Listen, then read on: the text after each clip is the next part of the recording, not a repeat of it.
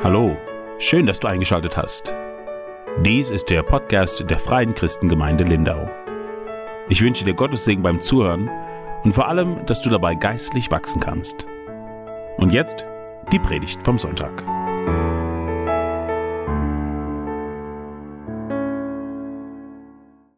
Wunderschönen guten Morgen. Ich sehe schon, die Predigtkanzel ist für große Prediger ausgelegt. Äh, vielleicht habt ihr so ein kleines Schemelchen, dass da draufstehen kann. Ja, es ist toll, hier zu sein heute Morgen und ich freue mich wirklich auf solche Erlebnisberichte beziehungsweise auch Planungen, wie jetzt zum Beispiel in die Mission hinauszugehen und während dem Ganzen, ähm, was, äh, was die zwei gerade berichtet haben, musste ich so dran denken, wann war eigentlich mein letzter Missionseinsatz? Und dann würde ich euch mal fragen, wann war eigentlich dein letzter Missionseinsatz? Jetzt meine ich nicht verschämten Flyer äh, beim Nachbar ans Auto zu hängen und hoffen, dass du nicht erkannt wurdest. Ich habe das vor ein paar Jahren so gehabt, wo ich gemerkt habe, boah, ich war schon lange nicht mehr irgendwo in einem Missionseinsatz. Und ich kann mich erinnern, als wir mit Bodensee Oberschwaben noch äh, so ein Mandat für, für Rumänien hatten, dass ich innerhalb von wenigen Jahren dreimal einen Missionseinsatz in Rumänien mitgemacht habe, was mein Leben grundauf verändert hatte. Das erste Mal 1990 an einem ähm, was äh, mit den Allgeiers, die hier aus der Lindauer Gemeinde kommen, Matthias und ähm, Eva, und wie wir dort äh, im Winter mit zwei Tage Fahrt nach Rumänien durch Schnee und Eis und 20 Stunden an der Grenze warten und hoffen, dass du irgendwie reinkommst mit einem ganzen LKW voll Hilfsgüter und Medikamente und so weiter. Und dann denke ich, hey, ich glaube, es ist gut, wenn wir uns damit auseinandersetzen, sagen, so mal wieder einen Missionseinsatz zu machen. Und dann war ich ganz dankbar zu erinnern, aber ist auch schon wieder sicher sechs Jahre her, dass ich äh, in Myanmar einen Missionseinsatz zehn Tage gemacht habe, gerade in der Zeit ungefähr im Februar. Und auch da denke ich, hey, wir dürfen echt frisch und dranbleiben. Und als letzter Gedanke, bevor ich jetzt in den Predigtext einsteige, vielleicht wundert sich der eine oder andere und denkt, was kann man denn in so einer Zeit bewirken? Was kann dann wirklich da passieren?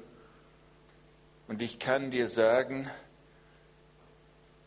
das eine ermutigende Wort zur rechten Zeit kann in Menschen so viel freisetzen, dass sie Jahre weiter treu ihren Dienst gehen können oder vielleicht durch manche Not vielleicht denken, boah, dich schickt der Himmel. Von daher seid echt gesegnet. Einerseits beneide ich euch,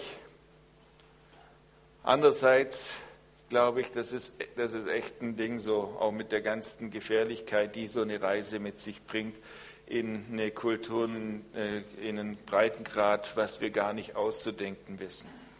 So, jetzt komme ich zur Predigt. Seid ihr noch dabei oder soll ich euch einfach nur den Text zur Hausaufgabe geben und ihr lest ihn euch selber durch? Also, ihr seid ja im Lukas-Evangelium in der Predigtreihe und ich darf äh, genau, weil ihr Seekirche kennt ihr ja, am 21. ist ja Gemeindestunde, da werde ich ein bisschen berichten von, wie es läuft. Von daher jetzt habe ich zu viel schon erzählt.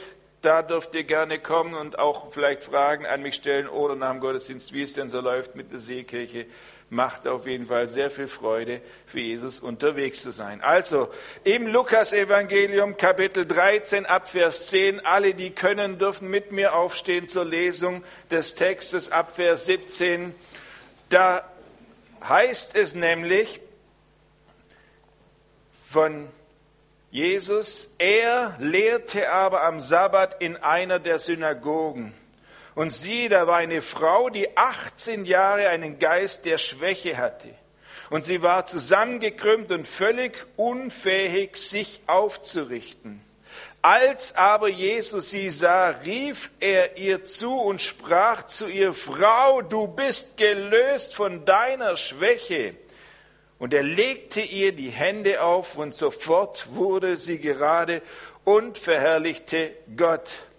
Der Synagogenvorsteher aber, unwillig, dass Jesus am Sabbat heilte, begann und sprach zu der Volksmenge, Sechs Tage sind es, an denen man arbeiten soll, und an diesen nun kommt, und an diesen nun kommt und lasst euch heilen und nicht am Tag des Sabbats. Der Herr nun antwortete ihm und sprach, Heuchler, bindet nicht jeder von euch am Sabbat seinen Ochsen oder Esel von der Krippe los und führt hin, ihn hin und drängt ihn.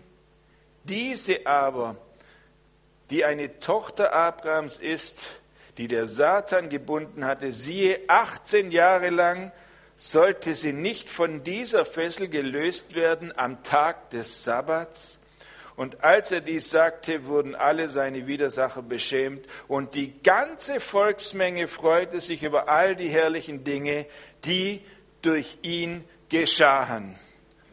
Halleluja. Jesus, ich danke dir, dass dein Wort Kraft hat, dass es lebendig ist und ich bete echt, dass es heute Morgen in uns etwas freisetzt von der Größe, von der Ausrichtung, von der Vision, die du Gott schenken möchtest. Amen. Ihr dürft euch setzen. Wenn wir diesen Abschnitt so uns anschauen, merken wir eines, es heißt gleich am Anfang, er lehrte aber am Sabbat in einer der Synagogen. Jesus war am Sabbat in der Synagoge zu finden. Wo sind wir sonntags zu finden? Er, Jesus, er war bereit zu dienen.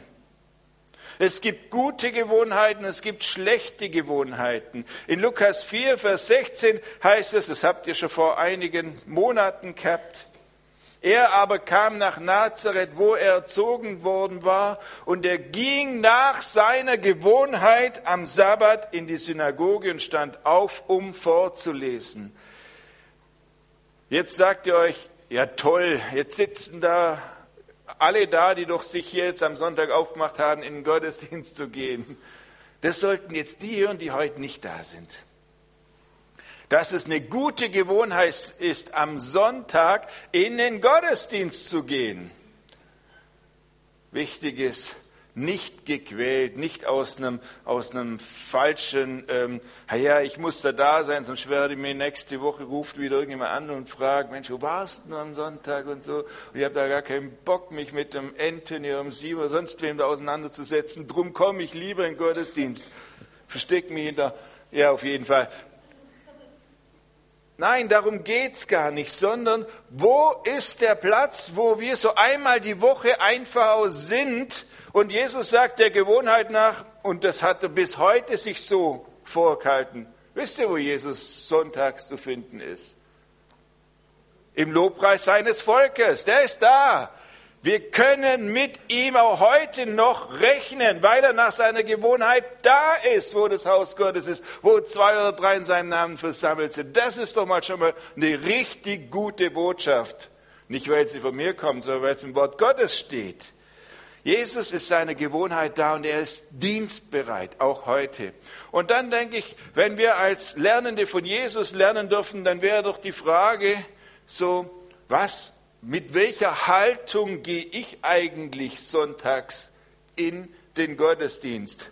Habe ich innerlich meine Tafeln dabei, wo ich so wie bei der Olympia ist es da gibt es die einen, die Athleten, das wären jetzt so die Diensthabende im Lobpreis und äh, Verkündigung und so. Und da gibt es quasi das Schiedsgericht, das innerlich so Punkte verteilt zwischen 0 und 10. Und am Montag oder Dienstag erstmal sämtliche E-Mails schreibt, was hätte denn, es ist nicht so gut gelaufen, was könnte besser sein. Unser Platz ist nicht im Schiedsgericht. Da solltest du zu Olympia gehen bewerten, was lief gut und was lief nicht gut, sondern unser Platz ist zu bereit zu sein, zu performen. Und performen hat nicht nur was zu tun, wenn ein Mikrofon ähm, angesteckt bekommst und hier vorne auch mal was sagen darfst. So nach dem Motto, es wurde zwar schon alles gesagt, aber noch nicht von jedem, sondern es geht darum, vielleicht jetzt, heute für jemanden ein Wort des Zuspruches, der Ermutigung, des Segens zu geben. Und ähm, da glaube ich, ob es so jemand ist, der jetzt gerade sein Kind hat segnen lassen, sich darüber freut, wenn Ermutigung ist, oder Menschen, die jetzt gerade ins, ins Ausland gehen auf eine gefährliche Reise, oder jemanden, den du sonst nie sehen würdest und einfach ihn am Ende herzlich begrüßt und sagst, schön, dass du da bist. Ein Freund von mir hat genau das eigentlich so erlebt. Damals war er noch nicht mein Freund. Ähm, der hat sich irgendwie mitschleifen lassen in die Gemeinde, saß da, kannte niemand und der war total überwältigt, dass ich da so ähm, reingelaufen bin, mich an mein, bevor ich mich hingesetzt habe, ihn anguckt und sagt, hi, ich bin der David, schön, dass du da bist und ihm die Hand gegeben habe. Das hat ihn total überwältigt. Wo ist dein Platz am Sonntagmorgen? Also von Jesus wissen wir, er ist seiner Gewohnheit nachgegangen, war im Haus des Herrn, eine Synagoge, war dienstbereit und davon können wir lernen. Und dann heißt es weiter, und siehe, da war eine Frau, die 18 Jahre einen Geist der Schwäche hatte und sie war zusammengekrümmt und völlig unfähig, sich aufzurichten. Volkskrankheit Nummer eins in Deutschland sind Rückenschmerzen, Muskelverspannung, und eine gekrümmte Haltung. Damals diese Frau hatte wahrscheinlich sowas wie ein Rundrücken, ist eine der häufigsten Erkrankungen des Rückens und man kann den normalen Alltag, äh, äh, diese, dieser Rundrücken kann den normalen Alltag stark beeinträchtigen. Und betroffen sind meist ältere Menschen, bei denen es sich durch Osteoporose, also Knochenschwund zu Wirbel Körperbrüchen und dadurch zur Bildung von sogenannten Keilwirbeln kommt. Und diese formen dann diesen typischen Buckel, da Osteoporose vor allem bei älteren Frauen auftritt, wird der Rundrücken im Volksmund auch Witwenbuckel genannt. Sehen wir heutzutage nicht mehr so viel. Aber ich äh, habe gerade in der Zeit, in der ich Dienst in Südhessen in Babenhausen gemacht habe, da war aus der Nachbargemeinde so eine richtig süße Omi und wir haben uns richtig gemocht. Aber die ist wirklich so gelaufen, die so mit dem Spazierstock mit über 80 und du denkst so, ich wollte, dass sie doch aufgerichtet wäre, gerade stehen kann, weil das war für sie auch so anstrengend, weil sie musste immer so den Kopf heben, um die Leute zu sehen. Hallo, grüß dich, David, schön, dass du mal wieder bei uns predigst und so. Und du denkst so, ich wünsche dir echt, du würdest ein Wunder Gottes erleben.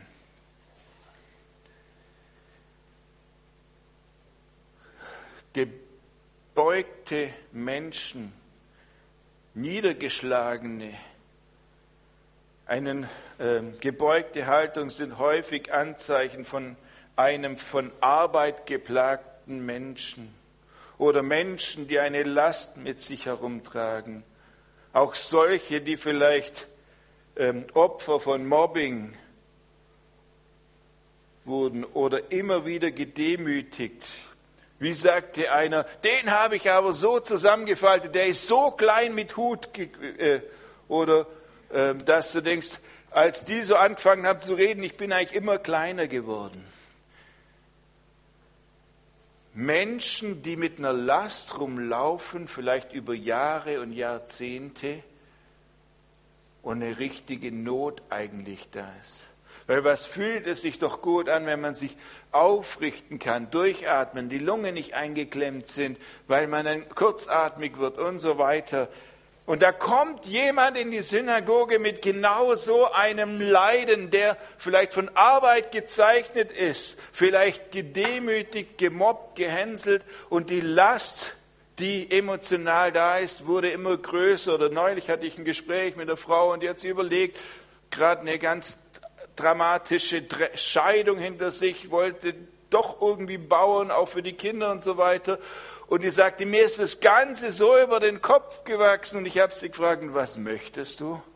Sagt sie, ich möchte wieder durchatmen können. Ich möchte nachts wieder gut schlafen. Ich möchte die Last nicht mehr spüren.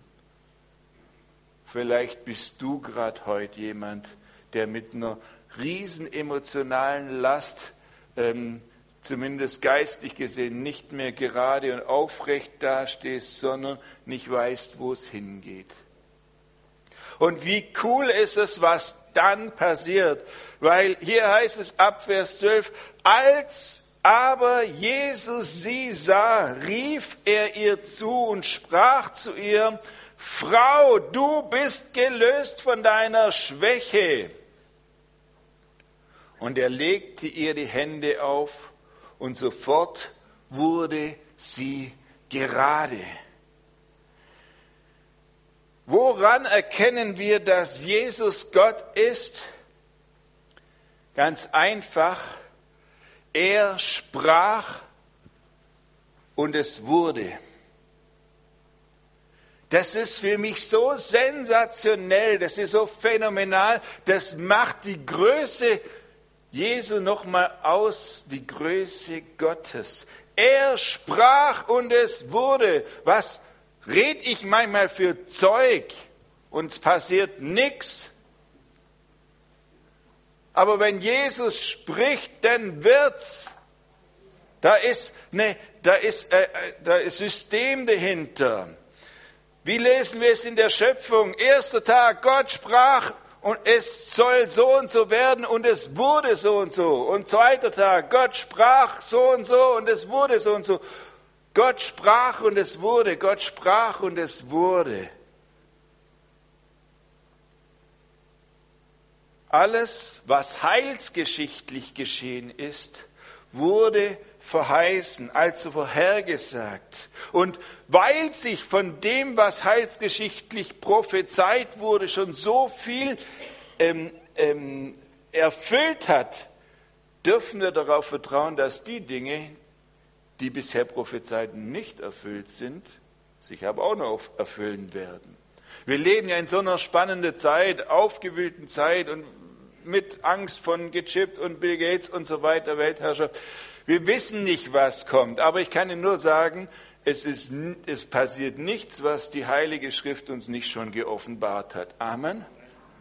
Und in so einer Zeit werden wir sein und werden wir kommen. Da ist wahrscheinlich auch dieses Ausgegrenztsein, dass du ohne 3G nicht einkaufen kannst. Nur nicht unbedingt das gemeint, was in der Bibel steht, der kann nicht mehr kaufen und verkaufen.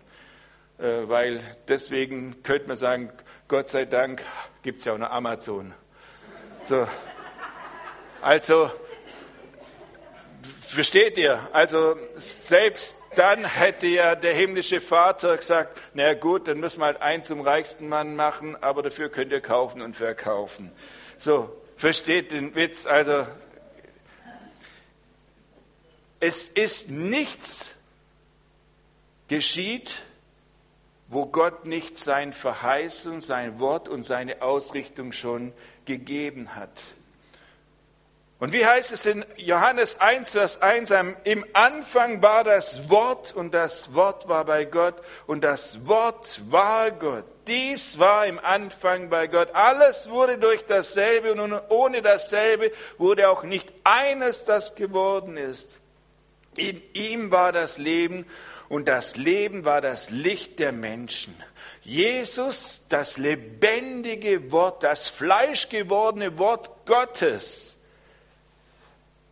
tut, was er angekündigt hat, auch das, was er angekündigt hat in seiner Regierungserklärung, die ihr auch schon aus Lukas 4, Vers 18 kennt, wo er sich den Text aus Jesaja zu eigen nimmt und sagt, der Geist des Herrn ist auf mir.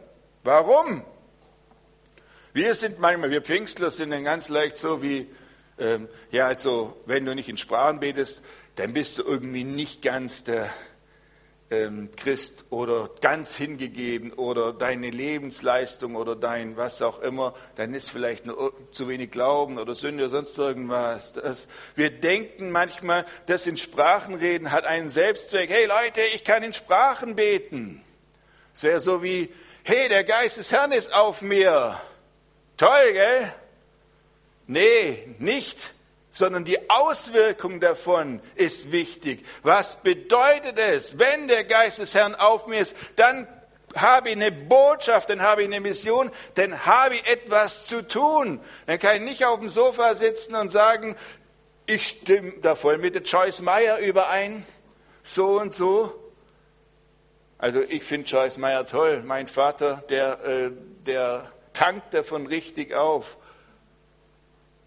Wir müssen da aber nicht mit denen übereinstimmen, die aus dem Fernseher und so irgendwas predigen, sondern wenn der Geist des Herrn auf mir ist, dann ist eine Mission da. Und Jesus sagt es von sich, der Geist des Herrn ist auf mir, denn er hat mich gesalbt, um den Armen die gute Botschaft zu verkünden. Er hat mich gesandt, Gefangene zu verkünden, dass sie freigelassen werden, Blinden, dass sie sehen werden, Unterdrückten, dass sie befreit werden und dass die Zeit der Gnade des Herrn gekommen ist. Und so hat er also diese Frau gesehen, sieht ihre Last, ihre Lebenslast seit 18 Jahren und ruft ihr zu, ohne dass sie kommt, sagt, ich möchte geheilt werden, zumindest nicht akustisch, das war hier nicht Thema. Und er sagt, Frau, diese Schwäche, die da drin ist, die lässt dich jetzt los und du wirst frei. Krass, wie viel Kraft und Macht eine Schwäche über Menschen haben kann. Wenn du dich kraftlos fühlst, dann ist da eine Macht die dich runterdrücken, wenn du fühlst dich wie unfähig. Aber wenn diese Kraft gehen muss, weil eine größere Kraft kommt, nämlich die Kraft Gottes, dann sind auf einmal diese, diese Lähmungserscheinungen vorbei. In dem Moment Gott sprach, es wurde, Jesus spricht und sie wird frei. Ist es nicht genial? Und dann heißt es weiter, und Sie wurde ja nicht nur frei, sondern sie verherrlichte Gott. In dem Moment der Heilung begann sie Gott zu loben. Die ehrliche Dankbarkeit von Menschen, die Befreiung erlebt haben, ist so genial. Und diesen Moment zu erleben soll uns motivieren, Menschen den Zugang zu Jesus zu ermöglichen, ob in der Nachbarschaft oder am Ende der Welt. Dieser Moment, dass Menschen befreit sind, die eigentlich wir können den Leuten ja nichts versprechen im Sinne von, wenn du Christ wirst, dann wirst du klein erfolgreich, also wirst du die beste Stelle kriegen und so weiter. Dein, dein Dienstwagen, Diensthandy und so weiter, das sind alles automatisch inklusive und deine Eheprobleme sind kein Problem. Du musst für nichts mehr arbeiten. Das geschieht einfach, dass es toll ist in eurer Beziehung. Eure Kinder geraten alle gut, ohne Probleme. Das ist ja nicht der Fall. Und trotzdem ist es so, dass Menschen vielleicht in der Situation, in der sie sind, eine innere Freiheit spüren, die großartiger ist und besser ist wie alle äußeren Umstände. Was gibt es Menschen, die äh, total unzufrieden, unglücklich sind, die am schönsten Platz der Welt leben. Stellt euch mal vor, irgendwo am Bodensee mit Blick auf See und Berge und davon wissen, wir wissen es manchmal gar nicht mehr zu schätzen, an was für einer unfassbar genialen Gegend wir leben. So, am Ende, selbst wenn dein Blick vom Wohnzimmer aus auf eine andere Hausmauer auf die Nordseite ist, du aber innerhalb von wenigen Augenblicken dich an eine Höhe begeben kannst und diese Weite und die Majestät Gottes in der Schöpfung wieder siehst, was für eine Gnade.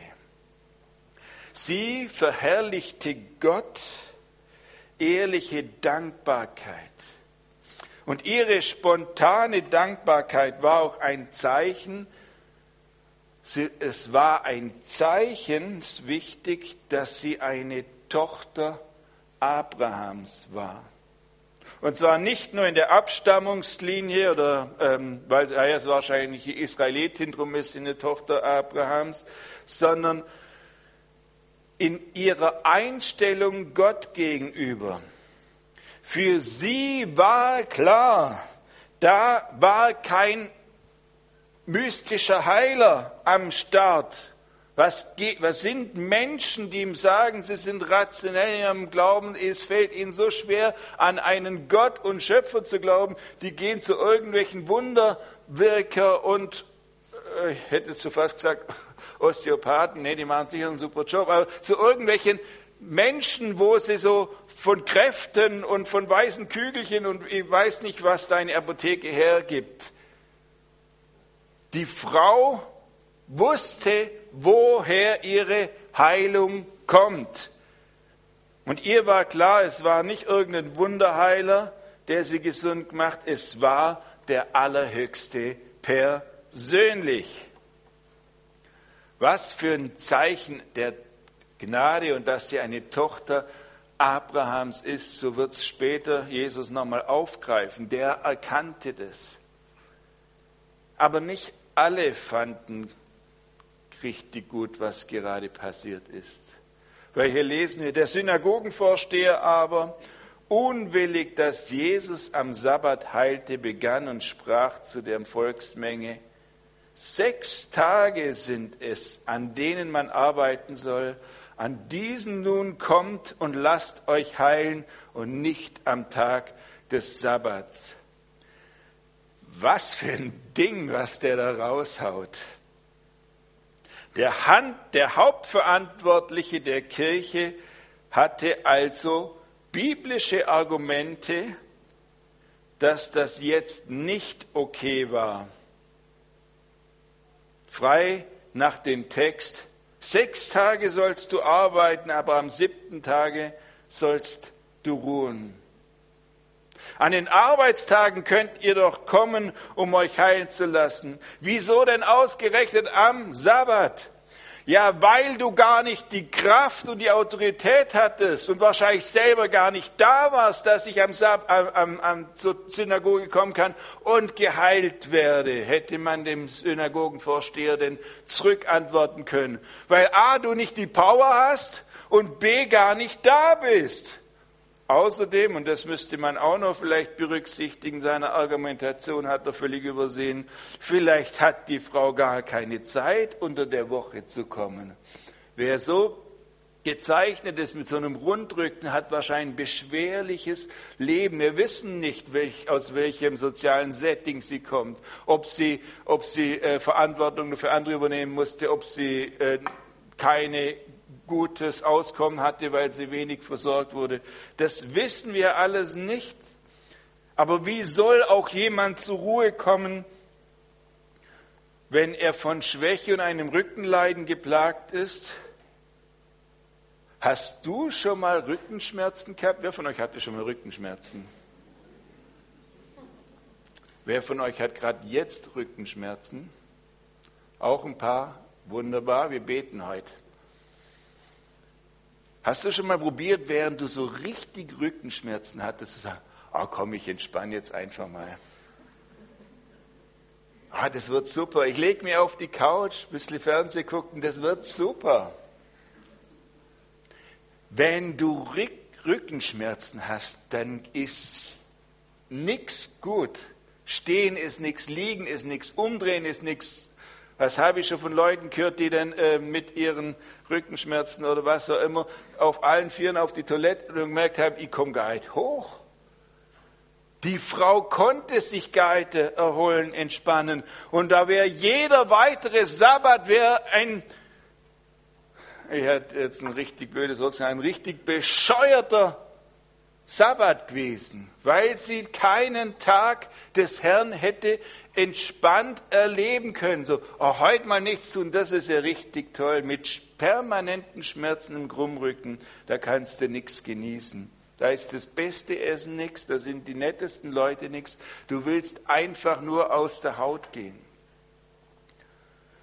Und dann hat er übersehen, dieser Synagogenvorsteher, der Mensch ist nicht für das Gesetz da, sondern das Gesetz für den Menschen. Und was ist denn der Sabbat sinnbildlich?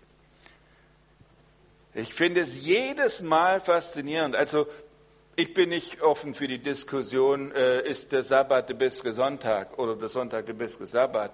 Also das macht keinen Sinn. Aber das Prinzip ist so genial, dass Gott uns an einem Tag der Woche einen Tag der Ruhe zukommen lassen möchte und schenken möchte, dass wir mal nicht das Gewohnte machen, sondern Dinge anders. Und da ist es so, Fang nicht an, in alten hebräischen Mustern oder nach, äh, so als christlich doch irgendwie israelisch das Ganze umzusetzen. Auf einmal ist die Frage, äh, darf ich jetzt noch Lichtschalter anmachen oder nicht, weil das ist ja im Prinzip Arbeit oder nicht. Wenn du die ganze Woche keine Zeit für deine Familie hast, dann ist es gut, wenn du am Sonntagnachmittag mit deinen Jungs auf den Spielplatz gehst und Fußball kickst. Egal, und dann darfst du nicht sagen, am Sonntag ist der Tag der Ruhe, ich muss pennen. Es geht darum zu kapieren. Und dieses Kapieren hat was mit zu tun, der Sabbat, dieser Ruhetag, dass Gott uns in, aus dem Alltag einen Tag Freiheit schenkt. Und für mich ist das Faszinierende am Sabbat, dass die Sieben-Tage-Woche ist äh, von, vom astronomischen her keine Bezugsgröße. Erkläre ich jetzt mal. Wir können definieren das Jahr. Was passiert da? Sonne wandert einmal um die Erde in einem Jahr. Wir haben den. Ja, ja, ihr wisst ja warum. Weil die Sonne geht ja auf und geht ja unter. Also, so, wir haben die Bezugsgröße im Monat mit Neumond, Vollmond und äh, wie heißt der abnehmende Mond? Genau, also wir haben, wir haben das Jahr, wir haben den Monat, wir haben den Tag. Das sind astronomische Größen. Die Woche gibt es nicht als astronomische Größe. Findest du nichts und Gott nimmt etwas wie eine nicht astronomische, eine göttliche Größe und sagt, sechs Tage könnt ihr wirklich wohlen arbeiten, am siebten Tage möchte ich euch Ruhe schenken. Ich möchte euch beschenken mit Dingen, die euch aufbauen. Hofft, dass eure Gottesdienste immer auferbauend sind, ermutigend, dass wir in der Erwartung sind, dass Gott eingreift in persönliche Situationen und dass Dinge geschehen, wo wir sagen, Jesus, es stärkt mein Glauben, ich möchte mehr und mehr von dem sehen, was du vorbereitet hast. So, wie viel Zeit habe ich denn eigentlich noch? Also, war es also wirklich ein Problem, dass am Sabbat geheilt wurde? Oder hat Jesus nicht vielleicht auch offenbart, dass er, Jesus, die Macht hatte zu heilen, wann und wen er will? Aber, auf, aber auch offensichtlich wurde, dass der Synagogenvorsteher zwar die Schrift auslegen konnte, aber seine Verkündigung kraftlos ist. Menschen gehen so nach Hause, wie sie gekommen sind. Das wäre eigentlich der größte Schmerz. Und da ist es, für, äh, es sind zwei Dinge. Das eine ist, die, die den Gottesdienst vorbereiten, durch Gebet, durch, äh, durch Lobpreis, durch Moderation, durch Verkündigung, die sollten das nicht aus dem Ärmel schütteln und sagen, das wird schon. Aber die, die kommen, sollten auch mit der Bereitschaft kommen zu sagen, ich möchte auf Empfang stehen und nicht so mal gucken, was heute wieder kommt. Da kannst du nichts empfangen. Ein Empfänger ist so auf Empfang da. Ich bete, dass die Menschen in der Gemeinde durch das Wort Gottes frei werden und eine ganz neue, in eine ganz neue Freiheit hineingeführt werden. Und Jesus entlarvt diesen Vorsteher als Heuchler und bringt ein total simples, einfaches Beispiel. Übrigens, ich habe so nochmal nachgeguckt. Also Jesus hat eine Vorliebe am Sabbat zu heilen, passiert immer wieder.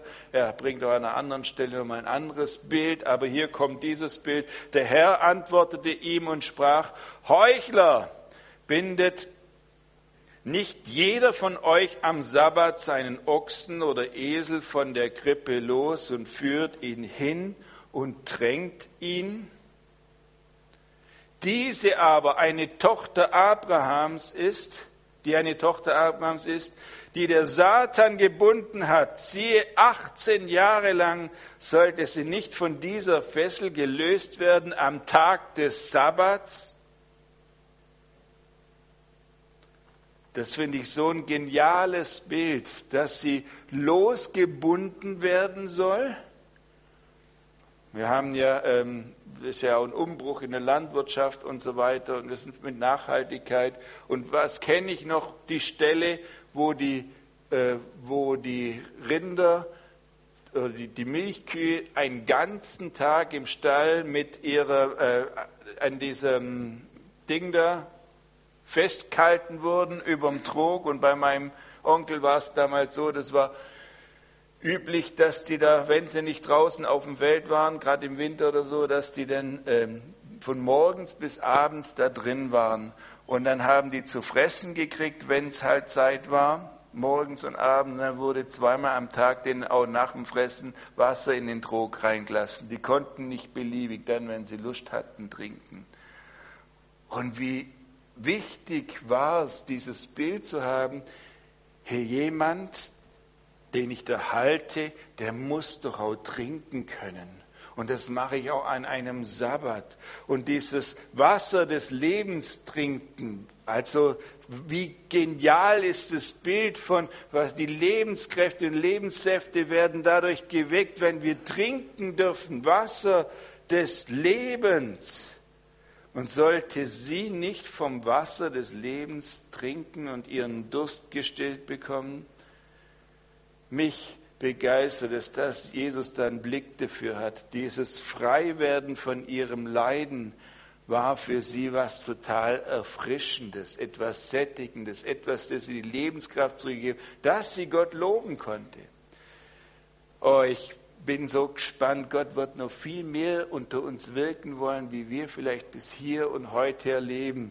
Und wenn euch, äh, wenn du dich selber ertappst dabei, dass du denkst, damals vor 20, 30 Jahren, was hatten wir für eine tolle Zeit in der Jugend und wir sind raus auf die Straße und dies und jenes. Und dann, ja, ja, damals, es waren halt schon ganz andere Zeiten wie jetzt. Dann sage ich, leb nicht in das Gestern hinein, sondern leb in das nach vorne. Was Gott da gemacht hat, war doch schon genial, aber ich will mich ausstrecken danach, dass da vorne noch viel mehr kommen wird. Amen. Und wenn ich das mal vergessen habe, dann kommt ihr bei mir vorbei und erinnert mich dran, okay?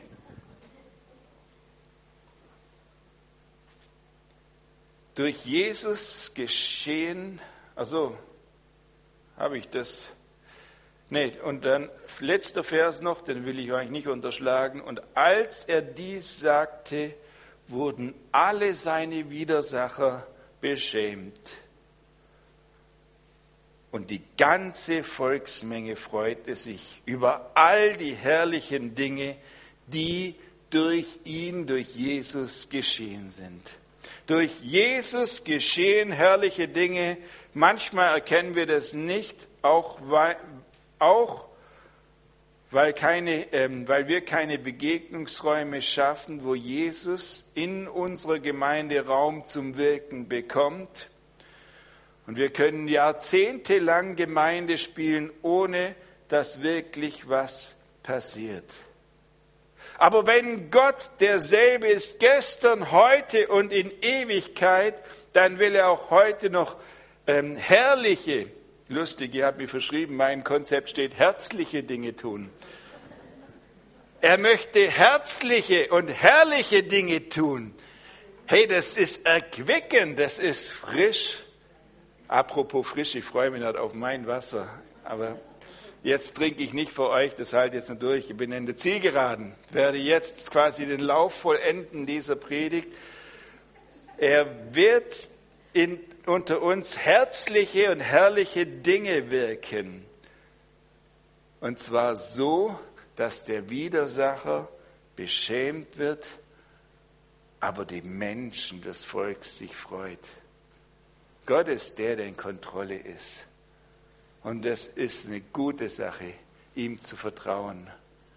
Und lass uns nicht Lippenbekennende, nicht nur Lippenbekennende Gottvertrauer sein, sondern das in unser Leben wirklich auch immer wieder dort, wo Gott uns die Gelegenheiten und die Herausforderungen schenkt, zu sagen, die Umstände sind so und dennoch möchte ich eine Tochter, ein Sohn Abraham sein, in dem ich glaubensvoll am Sabbat dorthin komme, also am Sonntag, wo der Herr wirkt, wo der Herr redet und wo der Herr Wunder tut. Amen. Amen. Es war mir eine Freude, hat mich erfrischt. Ihr seid tolle Zuhörer gewesen.